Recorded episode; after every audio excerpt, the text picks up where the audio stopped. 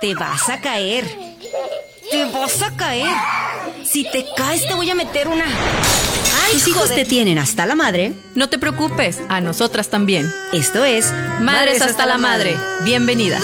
Te dije que si te ibas a caer es porque te vas a caer. Ahora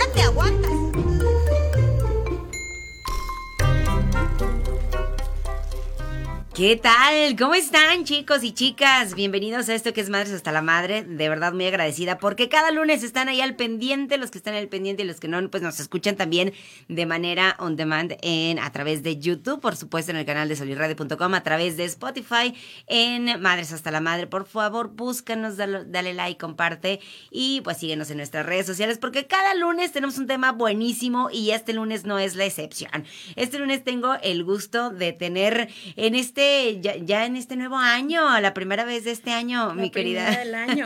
De y muchas. de muchas, esperemos que de muchas, mi querida Monse Montano, con Montaño, ¿cómo estás? Bien, bien, aquí contentísima y súper, súper emocionada de hablar de este tema que, que, a todos nos trae en jaque, ¿no? Oye, y es que, ¿sabes qué? Surge todos los temas y me encanta porque, fíjate que me, me proporcionan un tema bastante bueno eh, para el próximo episodio, quizá, bueno, por ahí ya tengo algunos temas que me encanta que me lo sugieran, me encanta que digan, oigan, ¿por, ¿por qué no tocas este tema? Y es que estaría padre que, que nos, como madres nos inquieta bastante, como mujeres también nos inquieta bastante y este es precisamente un espacio dedicado a eso. Por ejemplo, el tema de que vamos a tocar el día de hoy, que está muy escabroso, surgió también a raíz de toda esta cuestión con mi querida Monse, de que de repente Monse publica cosas que nos dan, créanmelo, que son así como puk, ¿no? La pedrada de, de muchas situaciones, sobre todo en, en, el terreno emocional, en el terreno sentimental, que de pronto decimos, nah, no es cierto, pero sí, nos caen muchos veintes al respecto. Mamá, tú que me estás escuchando y me estás viendo a través de Facebook Live en solirradio.com. ¿A poco no? O sea, señora, usted voltea a ver a su marido en este momento y analícelo muy bien. ¿No se parece a alguien que usted ya conoce del pasado? y precisamente eso vamos a platicar, el por qué solemos elegir estas parejas que de pronto son como muy este parecidas, ¿no? A nuestro papá, a nuestra mamá. ¿Qué tenemos que arreglar por ahí? ¿Serán cosas de nuestra infancia que nos obligan o nos a, a empujan más bien? ¿Tú qué crees? oh my god, oh no. ¿Tú qué oh crees? no. oh no, no. Fíjate que no sé, pero si me pongo a reflexionar al respecto, digo, igual a lo mejor, no sé, como experiencia personal, a veces dices, no, yo creo que no, ¿verdad? Pero, ah, es verdad. Y vamos a platicar de esto. Monse, ahora sí que vamos a darle rienda suelta al tema. ¿Por qué? ¿Por qué siempre tendemos a buscar esas parejas que de pronto de alguna manera consciente o inconscientemente. Yo creo que es más, más inconscientemente, ¿no? Claro. Este, tendemos como a, a, a, que tengan esas características de alguna manera de carácter y por qué no hasta, hasta físicas. físicas. Sí, a mí me sorprende mucho que de pronto como que mmm, sí, este, ahí hay ciertas cosas que pues pueden ser muy similares a nuestro papá o a, a alguien muy cercano, ¿no? Puede ser algún hermano también. O... Generalmente es mamá y papá. Mamá y papá. A ver, platícanos. Ahora sí, vamos a irnos como hilo de media, ¿no? Primero tenemos que irnos a las bases, que es la parte claro. evolutiva, ¿no? Entonces, de cierto modo, cuando tú tuviste una buena relación con mamá o con papá, pues buscas que tu pareja se parezca físicamente a mamá o papá, porque uno, es como lo conocido, dos, son tus referentes, y tres, es esta parte de si mamá fue buena um, madre, ¿no? O sea, salvaguarda bien la especie. Si papá fue bien, buen padre, salvaguarda bien la especie. Entonces, una parte más primitiva e instintiva de nosotros dice algo similar para que tu especie, acuérdate que tenemos una parte evolutiva que Claro. es innegable, ¿no? Para que tu especie esté segura. Esa es la parte física, ¿no? O desde este amor a mamá, desde este amor a papá, que siempre dicen complejo de, de letra, de comple- letra. comple- eh, complejo, Complejo de de Edipo. ¿no? Pero desde este amor a mamá, papá, pues buscamos y, y algo que, que se parezca a lo que nos gusta. Y lo hacemos en todo. O sea, si ya te probaste un pantalón que te armó perfecto, la próxima vez que vas a comprar un pantalón, buscas un estilo, un estilo igual similar. o similar, porque ya viste que te horma bien, que te va bien. ¿No? Entonces, eso es como muy primitivo, es básico, ¿no? Y está la otra parte, que es la más complicada, que aquí acuérdense que en psicología siempre es un depende, no hay totales, o sea, Claro. no hay un A más B forzosamente es C. Pero si A más B, muy probablemente es C, a veces C con D, a veces C, C con D, pero la combinación se da, ¿no? Claro. Y entonces, nosotros tenemos de referente a mamá y papá, como amor, como figuras de amor, como cosas que me gustaron o no me gustaron, y tenemos la relación de mamá y papá como referente de cómo se viven las relaciones de pareja. Oye, fíjate, quiero hacer aquí un paréntesis porque precisamente esto que es madres hasta la madre y a veces nos, nos eh, preocupa, o más bien, como mamá siempre nos preocupa todo este tema de, de la relación que tenemos con nuestros hijos, ¿no? Pero imagínate nada más esta pregunta que te voy a hacer o esta, o esta conclusión a la que llego en este momento, ¿no? ¿Qué tal que como mamá, ha- hacer, hacer el ejercicio de reflexión, cómo eres como mamá para que tu hijo empiece, o, o en alguna manera en, en su vida adulta, cuando empiece esta etapa de, de, eh, la búsqueda del amor y toda esta cuestión, quiera encontrar una pareja como tú o no? ¿Te gustaría, ya. ¿Te gustaría que tu Qué hijo tuviera una pareja como tú con tu marido? O sea, Fíjate. si tú eres así como tóxica, que luego ya se andan presumiendo que son bien tóxicas, pero cuando su cuervito, su pequeño bebé, su vástago es el que tiene esa pareja tóxica, no, hombre. Qué, qué ¿no? tremendo. Sí, me- me- te lo juro que sentí un, un balde de agua fría al momento de pensar, híjole, imagínate que mi hijo quiera buscar a alguien como yo. No. Y por eso es tan difícil, tan dolorosa Claro. la relación de pareja, porque ya hemos dicho en otros programas que ahí es donde yo puedo ver clarito mis heridas, ¿no? ¿Qué me duele? Y mis conceptos, mis conceptos de amor, mi concepto de pareja. Entonces, vamos a suponer que yo tuve una mamá de estas de yo por ti no volví a ser mi vida y tú eres toda mi vida y el mundo gira alrededor de ti. Y entonces están de cierto modo como en deuda con mamá, pero mamá los está violentando de cierto modo porque los está aprisionando Claro. amorosamente. ¿Cómo crees que va a ser su pareja? Sí, pues en un chantaje muy bien estructurado, ¿no? Ahora a veces nos vamos en teoría al opuesto, pero termina siendo igual de doloroso, ¿no? Mi mamá era demasiado obsesiva, posesiva, y entonces pues volvió al opuesto, que es una pareja ausente. Y también me duele. Entonces, Claro. escapando de esta herida que tengo por mi relación de infancia con mamá o con papá, que ojo, no tiene que ser necesariamente con mamá. A veces nuestra pareja se parece a mamá, ¿sabes? O sea, aunque sea hombre, se parece a mamá, porque es aquello que estamos intentando reparar y tiene más que ver con mis heridas que, que específicamente con, con mamá o papá. Esto tien- tiende a ser una, una situación de, de amor real. Bueno, ¿en- ¿a qué me refiero? Sí. Porque a veces es una cuestión de que tal vez lo ves tan similar y, y es tanto el apego que tienes tú hacia esa figura materna o paterna que quizá las cualidades reales o características reales de la persona a la que eliges ni siquiera tiene nada que ver o ni siquiera te guste. O sea, realmente no podemos caer como en una situación de engaño, en autoengaño. una situación de ahí querer reparar eso que te dolió y entonces supongamos que yo tuve abandono y lo que estoy pidiendo es la atención que mamá o papá no me dieron. Y entonces yo no me engancho con la persona, Claro. sino con esta situación otra vez revivida de no me estás dando amor, no me estás dando cariño. Igual que cuando yo tenía cinco años le hacía pataleta y utilizaba todas las herramientas que tenía para tener su atención, lo voy a hacer y me voy a enganchar no con la persona, sino con la historia que estoy viviendo. Me voy a pegar a esto doloroso que quiero reparar y que me estoy um, obsesionando de cierto modo con que él tiene que cambiar para darme aquello que necesito como una necesidad de sanar Claro. en esa persona lo que en realidad tengo que sanar en mi historia familiar. No digo con mamá y papá porque a veces ya no están o a veces no se puede, pero sí en mi historia con mamá y papá.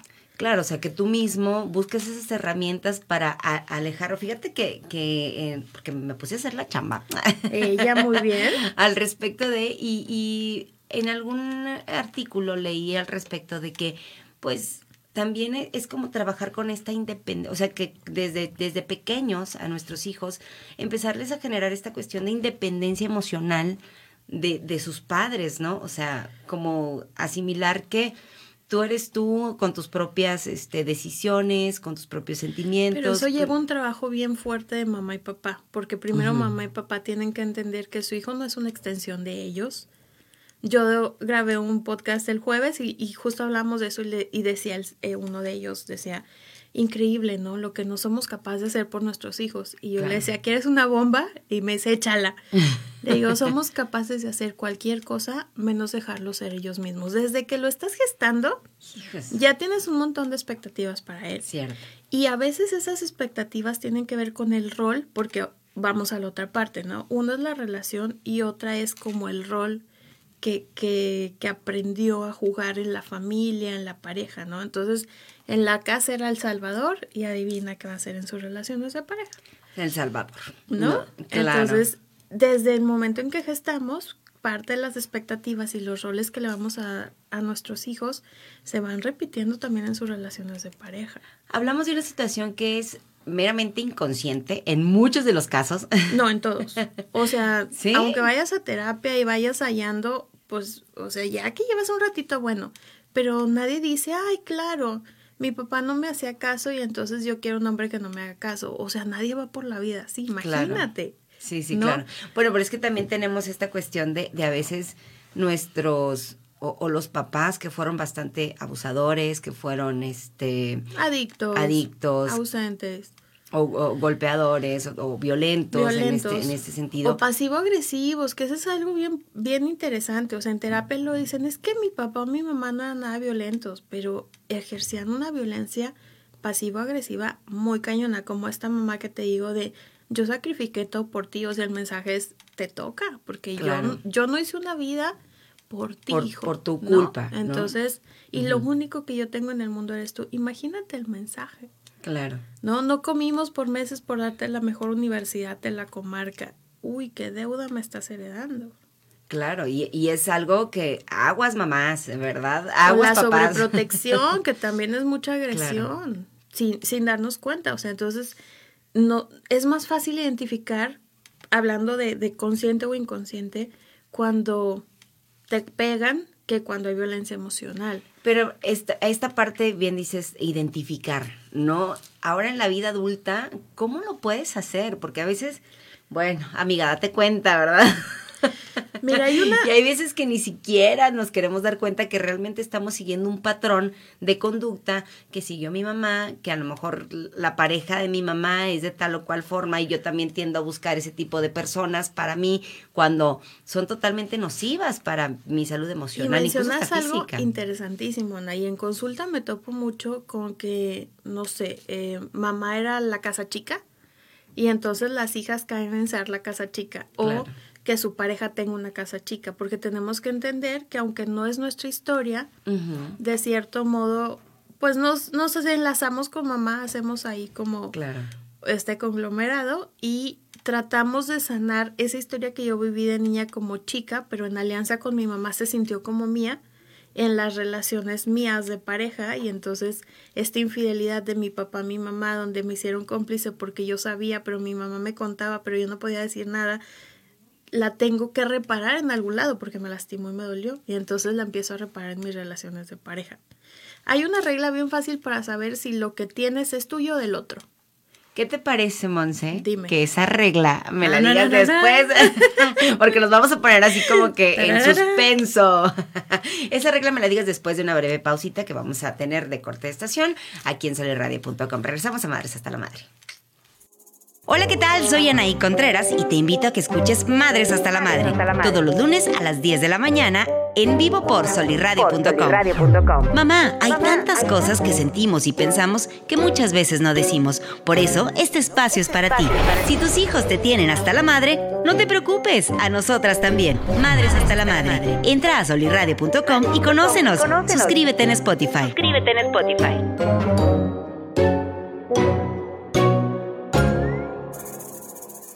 Thank you. ¿Qué tal? Soy Marco Mena, emprendedor, escritor y creador de contenido. Te invito a que escuches Cómo emprender y no morir en el intento. Todos los viernes a las 10 de la mañana en vivo por solirradio.com, donde examinaremos la mentalidad de gente exitosa que persigue su pasión. Te recuerdo que emprender no solo se trata de poner un negocio o buscar dinero, sino de hacer lo que te gusta hasta alcanzar tus metas. alcanzar tus metas. Cómo emprender y no morir en el intento. Contenido que inspira. Entra a solirradio.com y conócenos. Suscríbete en Spotify.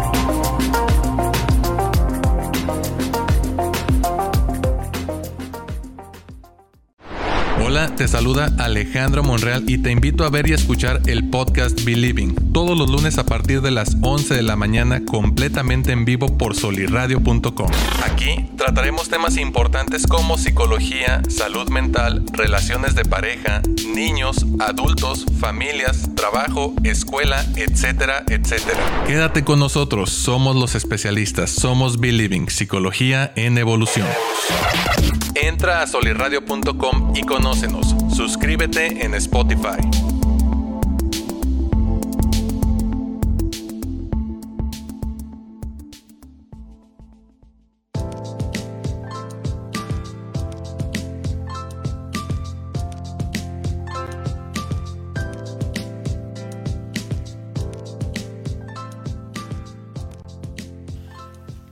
Regresamos a Madres hasta la Madre y bueno, Monse, hablábamos de esa regla. Ahora sí ya suéltala con todo porque queremos saber, a ver, porque bueno, me surgieron muchas preguntas aquí en el en el Inter y es entre algunas cosas, por ejemplo, el si es posible que a lo mejor encuentres lo opuesto, que quieras buscar todo lo opuesto que viviste en casa y ahorita me respondías súper padre y yo, no, no, no, no, espera, que vamos a platicarlo al aire. Primero, la regla. Primero la regla, y para esa regla quiero decir una frase que puse en mis redes precisamente, que dice, no necesitamos preguntar a los adultos sobre su historia, lo único que tenemos que hacer es observar su patrón de comportamiento en las relaciones íntimas, y eso revelará su historia, es decir, su conocimiento relacional implícito. No, hombre, ya, ya me sentía así como... ¡puc! Y la regla para saber si es tuyo Madres, ahora sí. o del otro Claro. es que te escuches y yo sí les digo, a ver, haz una lista de por qué terminaste con Juan, qué no te gustaba de Pedro, por qué Francisco te hizo sufrir tanto, tanto, por qué Filomeno, ¿no? Así. Y entonces cuando haces la lista te topas con me dejaba sola, me abandonaba, no estaba, ¿no? Y entonces ahí te vas dando cuenta que, Que hay un patrón. hay un patrón. Ya. Toda petición que se repite hasta en tus amistades, ojo, Claro. Toda petición o reclamo que sea repetitivo en todas tus relaciones o en varias relaciones, casi 100% te puedo asegurar que es tuyo. Es una necesidad, es una herida, es una carencia tuya. Y por eso, Sentí, no sé si ustedes sintieron, pero yo sí sentí un ¡Ay! y por eso vas de relación en relación y dices, no, esta no era, Claro. no, esta tampoco era, no, esta tampoco, no, no, no, no.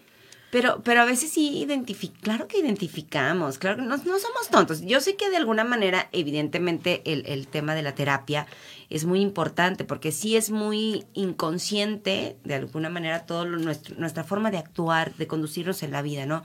En muchos aspectos. Pero luego cuando, cuando haces este ejercicio de introspección y de pronto es, ay, es que con fulanito esto, y te pones a recordar a tus parejas, de alguna manera te das cuenta que algo estás haciendo igual. Pero a veces lo difícil, o sea, sí, siempre busco a alguien que no se compromete conmigo.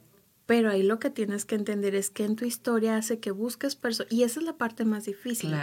O sea, no, el, no este detalle, sino la raíz. Que en mi historia hace que yo siempre busque personas que no se comprometen. Y ahí entra algo que platicábamos tras bambalinas, la idealización de los padres. Exacto, sí. Y a veces yo tuve papás muy ausentes y muy violentos, pero como una manera de sobrevivir, los idealicé y los maquillé a bonitos. Igual que nos pasa con la pareja. que era lo que, que era una de las preguntas que yo te hacía este, en el corte precisamente, es ¿por qué entonces también a veces pasa lo contrario? No encontramos una pareja o no queremos relacionarnos con alguien porque quizá nuestro estándar es muy alto, ¿no? Es que mi papá era, yo veía que mi, la- a mi mamá la trataba excelente y mi papá era muy dedicado con la familia, con los hijos, con el trabajo, no nos faltaba nada.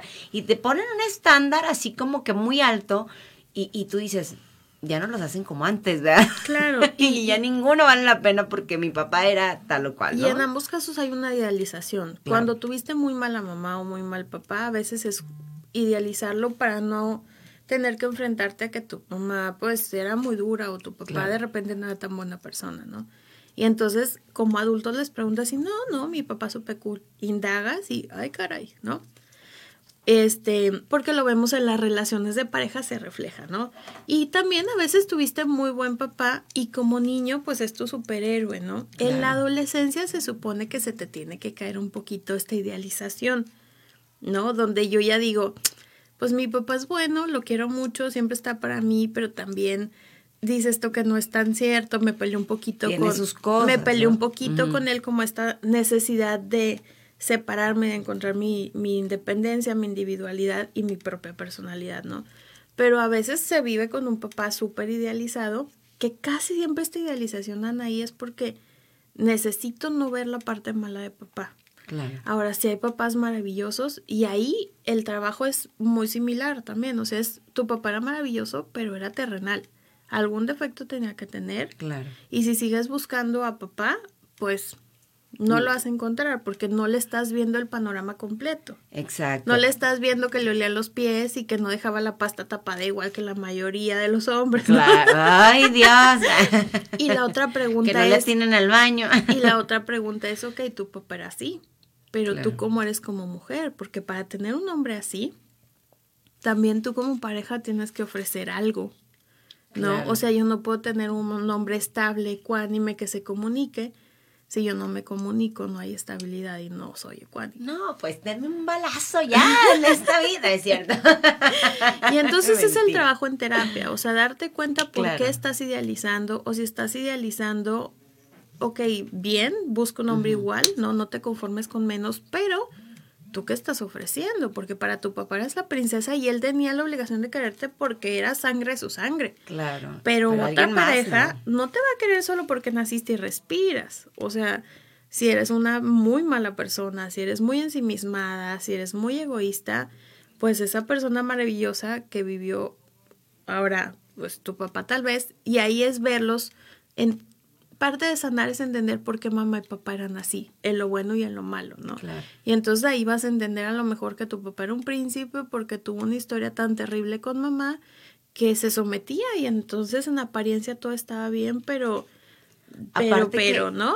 Aparte que como Hay hijos historias. nunca nos damos cuenta de, de la verdadera relación íntima, ¿no? Entre, porque Bueno. intimar no, no es lo mismo, digo, eh, en cuestión de, de papá y mamá, de su relación, este, porque como padres pueden ser unos, claro, pero esa línea muy delgada entre padres y, y pareja, de pronto también nos- a nosotros como hijos nos ciega o nos... Es que por como te trataba a ti como hija, no, no como pareja. Es vamos. esa alianza que te decía que a veces es la historia de mamá la que estoy reparando, ¿no? O sea, mi papá engañó a mi mamá, a mí no. Yo no tengo por qué cobrarle la factura de la infidelidad. Si a mí me pidió que guardara silencio y que ocultara, esa es la factura que yo tengo con mi papá, que me pidió traicionar a mi mamá y me puso en una situación incómoda, más no la infidelidad. Si te fijas, son bien diferentes, pero casi siempre en terapia, cuando trabajamos, los hijos viven la infidelidad de mamá o papá, porque ya están ambas, Claro. Como propia, como si mamá le hubiera sido infiel a él o a ella, ¿no? Y todo lo que repercute en nuestras relaciones de, de pareja eh, en la vida adulta, ¿verdad? Es, es importante. Otra pregunta que te hice también ahí, ahí afuera del, Del del aire. aire es, ¿cómo, por qué también tendemos a buscar de pronto lo opuesto totalmente? ¿No? Mi papá era, eh, no sé, golpeador, esto, abusador en, en algún sentido. Y, yo tiendo a buscar como lo, quiero alejarme de toda esa imagen que tengo de mi padre y quiero algo diferente para mi vida. Pero, oh sorpresa, qué interesante lo que me comentaste. Eh, muchas veces lo opuesto es justo lo mismo. ¿A qué voy? Digamos que son extremos de la cuerda y al final se juntan, ¿no? Eh, Yo te decía tras bambalina, yo tuve una mamá muy sobreprotectora que al final me hace sentir como esta necesidad de, de, de, de ser, ¿no? Pero me hace sentir solo porque en esta sobreprotección no me deja ser, me siento solo. Y luego tengo una pareja que es lo opuesto, que es totalmente eh, ausente, ¿no? Y al final el sentimiento de fondo es el mismo, estoy solo, ¿no? Entonces, aunque en apariencia estás en cosas diferentes, el resultado o cómo me siento al respecto es muy similar o casi Claro. igual. Y también a veces yo no tengo en mi pareja, no sé, ¿no? Em, papá era alcohólico y la alcohólica soy yo. y mi pareja cumple el otro rol. Y entonces ahí de todos modos estoy reviviendo la relación de, de mis papás o lo que yo viví como hija con mis papás, pero a través de mí. Fíjate, una de las cosas que también me llama mucho la atención es cómo es que si nuestras relaciones de pareja luego este, sí impactan muchísimo en la vida de, de nuestros hijos, ¿no? Por decirte un ejemplo, eh, hay matrimonios ahorita que, que pues son muy sólidos, están muy, muy este, bien económicamente, emocionalmente, sentimentalmente, toda esta cuestión está mm, como la vida, ¿no? Bien. ¿no? Sí, no hay perfección. Salgámonos de todo es perfecto. No. Claro. No hay. Con, sus, con sus pros y sus contras, pero al final de cuentas un matrimonio de 30, 40 Funcional. años funcional, ¿no? Pero luego tienen hijos en los que dentro del, de, tres, cuatro hijos, dentro de ellos, a lo mejor hay divorcios. ¿Cómo es posible, claro, que tengas como esta imagen o como esta mm, situación de mis papás pues tienen toda la vida y yo pues tiendo a, pues, vamos, fracasé en el amor, pero ¿por qué? Si yo tengo un ejemplo buenísimo de... de- Porque en vamos casa, a la raíz más básica. O sea, te digo, hay varios factores, pero primero es tu concepto de amor y tu concepto de amor lo, lo usas o lo construyes alrededor de cómo te amó mamá y cómo te amó papá. Entonces mamá y papá pueden ser dos narcisistas que se llevan súper bien, pero cómo amaron a sus hijos. Porque los papás, cuando los dos son narcisistas, generalmente el hijo que pueden presumir que está muy bonito es el hijo que tiene la atención. Y el otro, como no les da lo que necesitan, ¿no? O todo el tiempo lo están presionando. Entonces, obviamente, ese amor que él vivió, aunque sus papás se amaran muy bonito porque sus patologías se hallaron perfectamente, el cómo lo amaron a él es lo que determina cómo se va a relacionar, más que el ejemplo de relación de mamá y papá. Sus heridas personales que se construyeron en esas primeras historias de amor, que siempre son mamá y papá. Porque luego a veces pasa que, este, o sea, no es una regla general que, por Sí, ejemplo, sí. también hijos de, de- de padres divorciados, pues vayan a tender a ser, este, el mismo patrón, ¿no? ahí, vayan a hay- divorciarse. ahí también hay un poco esta parte, o sea, viví la historia de mamá y papá como mía, entonces vuelve parte de mi historia de vida, de mi historia de amor.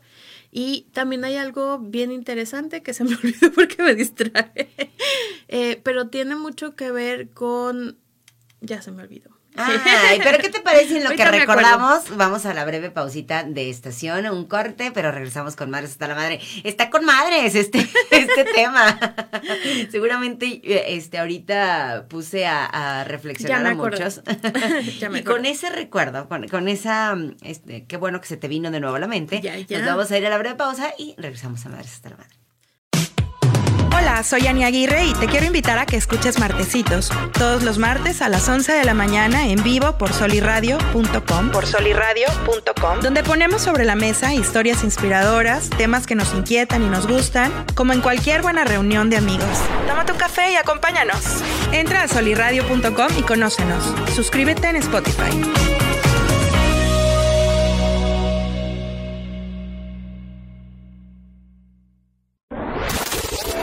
¿Qué tal? Soy Oscar Parra y te invito a que escuches Fútbol Descafeinado todos los jueves a las 11 de la mañana en vivo por solirradio.com. Trataremos la actualidad del fútbol mexicano e internacional. Eso sí, sin análisis engorrosos ni aburridos. Recuerda, el fútbol sin cafeína sabe mejor. Fútbol descafeinado. Entra a solirradio.com y conócenos. Suscríbete en Spotify.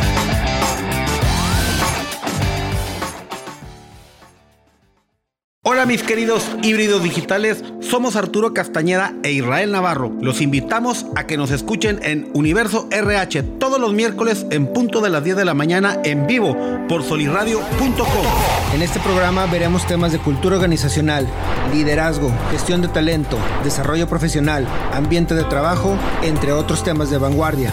En Universo RH resaltamos la importancia del factor humano en todos los ámbitos. Los esperamos. Entra a solirradio.com y conócenos. Suscríbete en Spotify. Suscríbete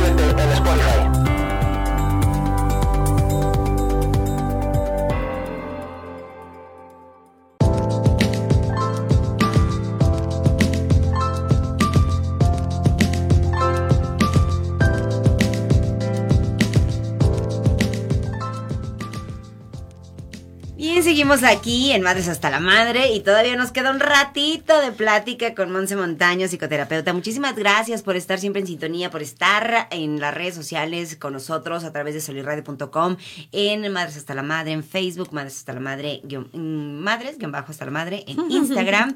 y por supuesto, escúchenos también en Spotify. Este, semana a semana subimos el capítulo nuevo.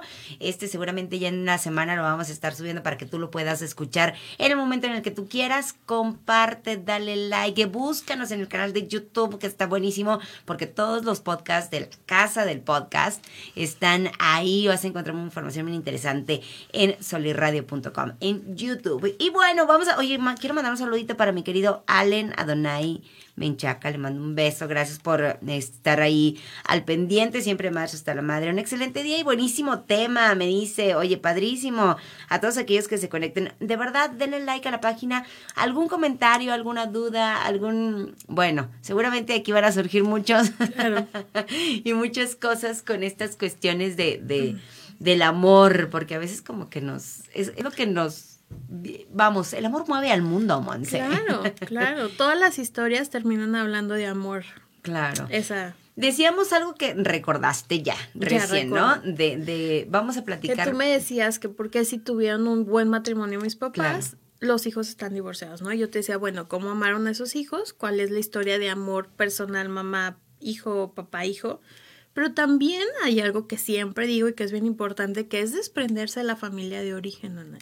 Estas familias que luego son tan unidas, son tan unidas que la pareja, si no se une a ellos, pues Claro. termina divorciada y entonces el hijo regresa, ¿no?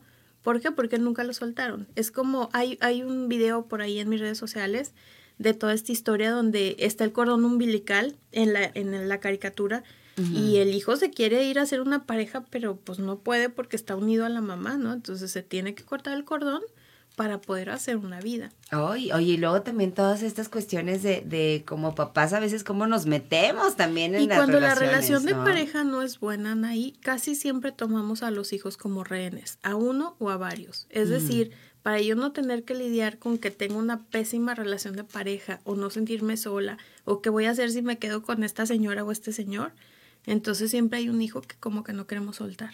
A ver, yo quiero que nos, que nos eh, platiques al respecto o que nos hagas como un ejercicio ahí en casa, ¿no? Pónganse en este momento a reflexionar al respecto. Me decías tú que, que acerca de esta lista, ¿no? De, de, de crear una lista que a lo mejor te pueda dar un norte de lo que puede ser que esté pasando, porque tal vez ya llega un punto en el que te sientes mal porque tus relaciones de pareja no funcionan, porque este a lo mejor ahí me te decía yo hace rato, no somos tantos, ¿eh? de, de repente sí solemos identificar que, ching, ya la cagué por esto, ¿no? Ay, dije la cagué. No pasa nada, pero nada. Ay, perdón, no, no es cierto, no, pero sí, la verdad es que empiezas a decir, bueno, es que ya la regué aquí porque cometí a lo mejor el mismo error o, o a lo mejor no me he dado cuenta, pero sí es como... Voy para ver, donde mismo. sentarme, claro, claro, porque, chin, luego por qué no se quedan a mi lado, luego por qué todas estas cuestiones, ¿no?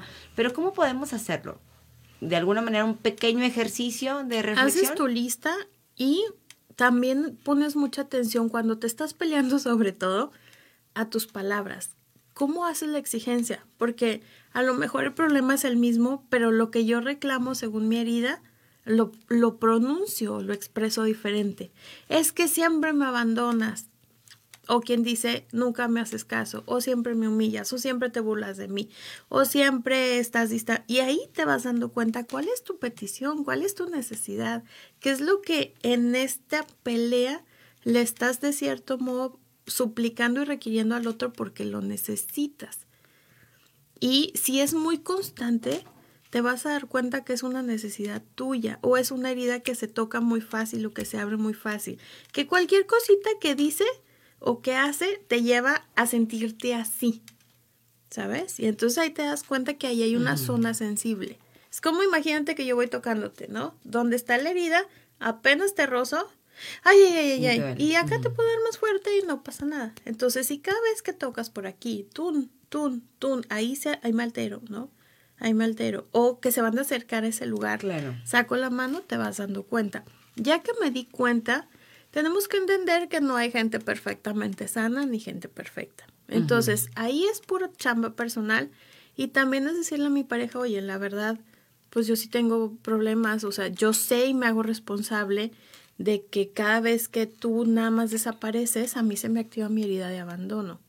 Entonces yo voy a trabajar en ella, pero necesito que tú nada más me apoyes. Ojo, no voy a, a controlarlo, pero sí le puedo externar cómo puede ayudarme a que esa herida no se active tanto siempre y cuando sea algo realizable, ¿no? Entonces, si no me quieres ver, solo avísame que, que, o sea, háblame y dime, mi amor, estoy muy cansado, no nos vemos, te quiero mucho. Y ya con eso yo sé que no me está abandonando, que está ocupado, que está cansado, que mañana nos vemos, ¿no? Y entonces ya, ahora la otra es si mi pareja no lo hace, de todos modos, yo ya sé que es mi herida. Y cuando me quiero poner así, ah, came, cameja, yo digo, ah, caray, me estoy sintiendo abandonada. ¿Realmente me está abandonando o es mi herida? Y ahí es mi obligación hacerme cargo de mis emociones y calmarme. Ahora, siempre, siempre es interesante cómo hacer, digo, de alguna manera consciente. Vamos, estoy de acuerdo que estas son situaciones en las que a lo mejor este ni cuenta nos damos, ¿no? De, de, de estos patrones que seguimos. Pero. Nos damos muy cuenta muy tarde, ¿no? ya que la relación está muy dañada. Pero, ¿cómo es que cuando empezamos una nueva relación, tratar de que, obviamente, haciendo ya el ejercicio de qué es lo que yo necesito realmente, alejarme o por qué no, es bueno o es malo realmente eh, ver en la, en la pareja esas cosas de mamá o de papá que de alguna manera me identifican. Es bueno porque te estás dando cuenta que tienes que reparar. Es difícil porque tienes que hacerte cargo tú. Es más duro porque tienes que darte cuenta qué es tuyo y qué es del otro. Que yo creo que esa es la línea más difícil. Porque tendemos mucho o a ser culpable de todo al otro o yo hacerme culpable de todo. O sea, ay, claro, es que por mi herida de rechazo yo me porto así, la, la, la. Pero el otro también tiene su herida que juega con la tuya y que hace clic. Entonces, yo estoy reclamando, ay, claro, por mi rechazo, pero resulta que el otro, por su propia historia, le cuesta vincularse. Y entonces sí es evasivo. Porque esta persona evasiva te activa tu herida de rechazo. Bueno, ¿y luego qué pasa, pues? ahí cada quien... ¿Cómo nos atraemos estos entonces? Exacto, y entonces ahí es nada más que dos adultos se hagan cargo de su parte. El que es que tiene herida de abandono tiene que hacerse consciente de que va a pedir atención, que constantemente siente que el otro se le va y va a estar tratando como de atraparlo para ponerse solito un, a ver, todo está bien, no me contestó el mensaje, todo está bien, tranquila y calmarte. Y el otro tiene que darse cuenta, ah, tengo miedo de que el otro, de enamorarme y que el otro me lastime y me haga daño. A ver, es una persona que me ha demostrado que soy de, que soy de fiar, que es de fiar, ¿no? Que es buena persona. Me estoy alejando, yo solito me empujo un poquito, a ver, acércate, no pasa nada. Igual que cuando llevas al niño a hacer algo nuevo, acércate, no pasa nada. Y poquito a poquito voy construyendo, ¿no? Pero sí tengo que ser bien consciente de, de hacia dónde tiendo a irme. El ejemplo más fácil que te puedo poner es cuando te pones a dieta. Cuando empiezas la dieta, te cachas, ay, otra vez ya, se me, ya iba a morderle, es más, te cachas y ya iba a morder la gordita, no, no, no, no, no, no, no, no, y te la quitas y te la traes. Ya después se empieza a ser un poquito más consciente, ah, me siento estresada porque traigo antojo de una gordita, ah, no dormí bien, ah, sí, por eso siento hambre desde, desde que me levanto. Y ya vas entendiendo de dónde viene tu necesidad de comer, te vuelves más consciente que estás comiendo, te detienes a veces, a veces no, a veces empiezas la dieta siete veces, pero el chiste es seguirle, ¿no? Y sobre todo comunicarte con tu pareja. O sea, que tu pareja entienda que tiene su parte y cuál es la parte de él y cada quien se haga cargo de sus cosas. Te voy a dar una mala noticia. También esa pareja está viendo en ti algo similar de tu papá o de tu mamá. Por eso te digo, o sea, el evasivo, el, que, el que tiene miedo a acercarse, combina perfecto con el que tiene miedo a rechazarse, porque los dos están tocando toda la herida. ¿No? La que, la que tiene miedo al rechazo pues tiene una pareja que la rechaza todo el tiempo y le toca la herida todo el tiempo. Y el que tiene, que se aleja, es porque necesita espacio y tiene una persona que todo el tiempo está buscando acercarse, acercarse y él así como, hey, me da miedo, aléjate, ¿no? Claro. Entonces todo el tiempo se están tocando la herida y es bueno que, que, se, lo, que se lo curen. Ahora a veces la persona me toca demasiado mi herida, o sea, ninguno de los dos logra hacerse cargo y hay que aceptar que pues hay que separarnos, ¿no? O sea, si es demasiado más de lo, ya intenté, búscate otra pareja. Ahora, al momento de buscar una pareja, abres algo, abres ahí un tema bastante interesante y, y bueno, al respecto de, ¿será bueno también hacer consciente que lo quiero de tal o cual forma? O sea, empezar a, a- a, no idealizar, porque al final de cuentas también idealizar no es bueno, ¿no? Pero sí este, identificar que a lo mejor sí puede haber cosas muy buenas de tu papá o de tu mamá que te gusten y que a lo mejor quieras, que te gustaría que tuviera esa pareja, ¿no? Pero ojo, con, yo creo que con el cuidado, ya después de que hicimos, de platicar de esto, que escuchaste este podcast y dijiste... Que ya humanizaste "Oh, a sí mamá y cierto". papá, Exacto. ¿no? Y que empiezas como que a, a, um, identificar qué tipo de pareja entonces quieres para ti, ¿no? Uno, es humanizar a mamá y papá para entender por qué hicieron lo que hicieron, pero también ver, ok, esto tenía malo, pero esto era bueno, ¿no? No era cariñoso, pero fue muy buen proveedor. O sea, lo, lo, lo haces terrenal. Ni el diablo, ni el, ni el cielo, Dios, ¿no? Ni. Dios. Entonces, lo haces terrenal y sí se vale saber qué quiero, pero también después de decir qué quiero, preguntarme por qué y para qué quiero eso. Y entonces ahí voy a, voy a volver a identificar, ah, caray, es que yo no me quiero hacer cargo de mí y por eso quiero un hombre que sea totalmente protector, que me mantenga, que... Y cuando haces las paces, es puro trabajo personal, ya que haces un poquito las paces con qué quieres, tienes que sacar como tus prioridades. Y tus prioridades casi siempre tienen que ser valores, principios, metas, ¿no? Y ya lo demás es un juego, ¿no? Es tú sabes un poquito, yo juego un poquito, construimos juntos un nosotros, construimos como una nueva persona que es el, el nosotros, ¿no? Pero, pero sí tienes que hacer tu trabajo en qué quiero y por qué lo quiero. Y después, qué es lo más importante, porque hay gente que hace esta lista y se mete como en un pliego petitorio, ¿no? Y como si fuera tiene un que ser checklist. así, tiene que ser Y así. espérate. Pero también, O también sea- vuelves el estándar, vuelvo al punto, el estándar alto, porque a final de cuentas, para que te lo encuentres a la y medida. ese estándar adivina sobre qué va a estar. Que no sea como mi mamá o que sea como mi mamá. Que no sea como... Entonces, por eso te digo, ya que haces tu lista, tienes que preguntarte, ¿por qué necesito a alguien que sea así? ¿Qué estoy pidiendo al otro que me dé, que me tengo que dar yo? ¿Qué me faltó que me dieran en la infancia que estoy pidiéndole a mi pareja que me lo dé? Por eso se vuelve tan difícil la relación de pareja. Y por eso a veces nos enganchamos con las personas que más daño nos hacen porque nos estamos enganchando con la necesidad de reparar aquello que me dolió entonces y me duele ahora. Aunque no lo recuerde, porque a veces esto pasó en mis primeros años y yo no lo recuerdo. O sea, realmente no tengo una conciencia. Claro. Por eso la frase que te ponía, o sea, ve las relaciones que tiene y vas a saber cómo fue amado, qué le dolió, qué le faltó. ¿No? Porque sobre todo y siempre hago hincapié, que mamá o papá estuvieran ahí en bulto no los hace padres presentes. Claro. A veces mamá estaba en una depresión, a veces papá estaba metido en ser proveedor, que no estaban. Claro, ahora también es, es una cuestión de, de cuando tú ves ese tipo de cosas en la pareja, pues, o, o en la persona que te está pretendiendo aún. Desde pretendiente, claro, las red flags que ahora andan Sí. tan de moda. Y el tema de, oye, mejor no me meto porque, digo, ahora sí que, que no hay peor ciego que el que no quiera ver. Pero es como la marea, o sea, si vas a esperar que siempre haya marea baja, pues no te vas a meter a ningún lado, porque cuando Claro. estoy en la interacción con otro, tiene que haber pequeñas red flags, mientras no sean graves, mientras no atañan a tu esencia. Yo siempre les digo, ten tus irrenunciables. Yo quiero una pareja, pero para mí es irrenunciable que sea alguien que ya esté desprendido de mamá y papá y que si tenemos que irnos a vivir a otro país diga, mi amor, Claro. tú y yo somos una pareja, no de, pero es que mis papás, ¿qué van a hacer sin mí? Turururururu, ¿no? O sea, ejemplo. Esa es una de mis irrenunciables, por ejemplo, ¿no? Claro. Cada quien tiene las suyas. A ver, Monse, hay un, hay un este tema o un- una frase, una palabra que anda muy de moda, A ver. que es acerca de los issues. Ajá. Ah, Daddy y issues y mommy issues. Ah, exacto. Entonces ahí vamos a, vamos a platicar un poquito de esto, de qué es, porque es bien interesante cómo esto a veces, este, pues, no, nos, nos pega en la relación de pareja, ¿no? De que, de esos issues que tenemos con eh, mi mamá, o con papá, o con, y cómo identificarlos, ¿no? ¿Qué son?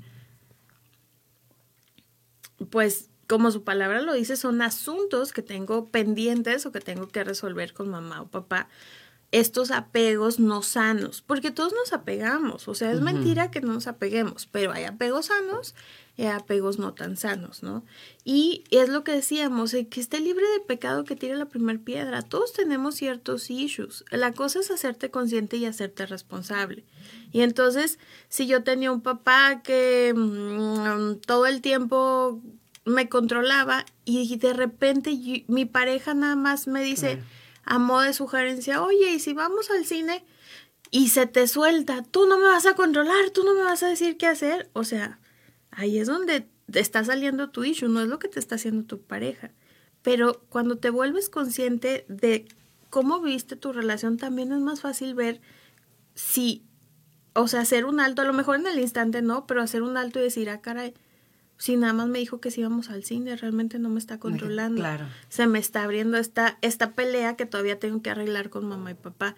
Y si eventualmente tienes que, si están vivos y se puede hablar con ellos, qué maravilloso, pero no siempre se puede. Claro, hay un tema también que, que viene a colación porque en algún, en algún episodio de Madres hasta la Madre lo tocamos y es el tema de la responsabilidad emocional, ¿no? Que tiene que ver mucho también con esto de que hasta dónde es tú, tú eres responsable de lo que tú haces y hasta dónde permites, ¿no? Que la otra persona, este sea responsable de lo que tú sientes. Y por eso es importante darte cuenta, o sea, yo me quedé con esta relación porque quería demostrarme a mí misma que era capaz de lograr que alguien me quisiera. Y entonces ahí te das cuenta que no fue tanto que él te atrapara, sino que tú no te querías ir porque, o me da miedo estar sola. Entonces yo me tengo... Y esta línea se divide mucho, Anaí, en, en la honestidad y en, y en hacer tú lo mejor que puedes para el otro, pero sin olvidarte de ti. Es un temazo el tema de la responsabilidad afectiva, justo por donde dibujo esa línea, ¿no? Pero pues desde mi perspectiva, desde lo que yo he estudiado, es saber, tienes que ser honesto. Si tú le estás diciendo a tu pareja, tengo este problema, a veces me siento abandonado, muy probablemente voy a necesitar esto de ti para, para lidiar con esta vida que yo tengo. Y la persona acepta y luego dice, ah, Chuchita la bolsearon, pues la persona aceptó, ¿no? Claro. O sea, hubo realidad y entonces ahí el otro se tiene que hacer responsable. Yo te dije la verdad, tú quisiste quedarte. Sobre todo que nosotros como, bueno, como individuos, como personas, como mujer, como hombre, como mamá, como papá. Y sobre todo esto, ¿eh? como mamá y como papá, también entender este tema de la responsabilidad emocional y tratar de alguna manera, yo, yo te decía eh, fuera del aire que yo, yo estaba preocupada de alguna manera por el tema precisamente de que, oye, pues yo soy mamá soltera, mis hijos pues eh, eh, escasas veces han visto que tengo una pareja, este, pero ¿Cómo, ¿Cómo les puede afectar eso en algún momento de su vida cuando mi hija vea que su mamá pues siempre estuvo sola, ¿no? O su papá ya tiene una, una relación con alguien. Entonces, hay muchas cuestiones que de pronto también como más te... te, eh, pero es eso también. Pero es ocuparte de, lo que te puedes ocupar, Ana. A ver, o sea... Esa responsabilidad. ¿De qué tienes tu responsabilidad y qué está en tus manos? Tú estás responsable y está en tus manos cómo amas a tu hijo o a tu hija. Eso es lo que tú puedes controlar. Y para eso tú te tienes que hacer cargo de tu propia historia, porque por eso mamá fue así, yo fui así, mis hijos, o sea, está este patrón generacional, ¿no? Pero tú te tienes que hacer cargo nada más de ti. Si el papá está ausente, no está ausente, pues inevitablemente los hijos habrá cosas que tendrán que hacerse cargo después porque no está en tus manos. Nadie elige al papá diciendo, ay, ojalá no se abandone si es responsable y mi hijo tenga un mal padre. O sea, pues no. no, es como... Claro. Digo, te, te lo pregunto así como de, de forma en la que seguramente muchas mamás se van a identificar en este aspecto, ¿no? Tanto si tienen una pareja como si no tienen una pareja, como si vivieron en un matrimonio, o son hijos de un matrimonio estable, o son hijos de matrimonios eh, fallidos. ojo, ya hablamos que lo más importante es tu relación con tu hijo más que el matrimonio. Claro. Entonces, si no hay un papá, pues obviamente va a tener algún rollo por papá ausente o por papá algo. Pero, pero hay que, como mamás, hay que aprender a identificarlo. De verdad, híjoles, es que el tema sigue dando para más, mi querida Monse. Yo quiero seguir invitándote a este espacio, más hasta la Madre, porque son cositas que de pronto ahí todos traemos, todos, todos tenemos esos issues. Y espero que haya quedado medio claro, porque es un tema bien complejo y es un tema difícil de, de explicar porque tiene muchas aristas y un pero sí, pero sí, pero sí, ¿no? Claro. Pero básicamente es el, el, golpe para tu moretón, ¿no? El moretón para tu golpe. No es casual con quien estamos, tiene que ver con nuestras historias, tiene que ver con nuestras vivencias y sobre todo con nuestra historia de amor primario. Bueno, te agradezco muchísimo, Monse, por estar conmigo en esta edición de Madres hasta la Madre. ¿Por qué elegimos a las parejas que se parecen a nuestros padres? Ahí está bastante bueno el tema. Lo desmenuzamos un poquito, creo yo, porque realmente esto da para muchísimo más. Agradezco a mi querido Montes, yeah, y a mi querido Cristian también que son parte de esta magia que es Solir Radio, la casa del podcast. Y bueno, mi nombre es Nay Contreras, me despido de ti. Te mando un besote. Síguenos a través de las redes sociales. Anaí con H también. Este, sigue esta red social, va a estar bien interesante.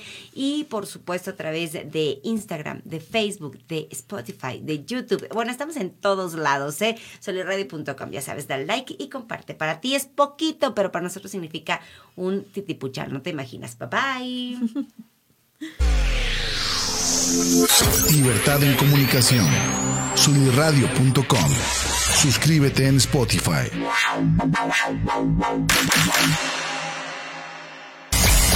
Emisión de vanguardia. Sunirradio.com.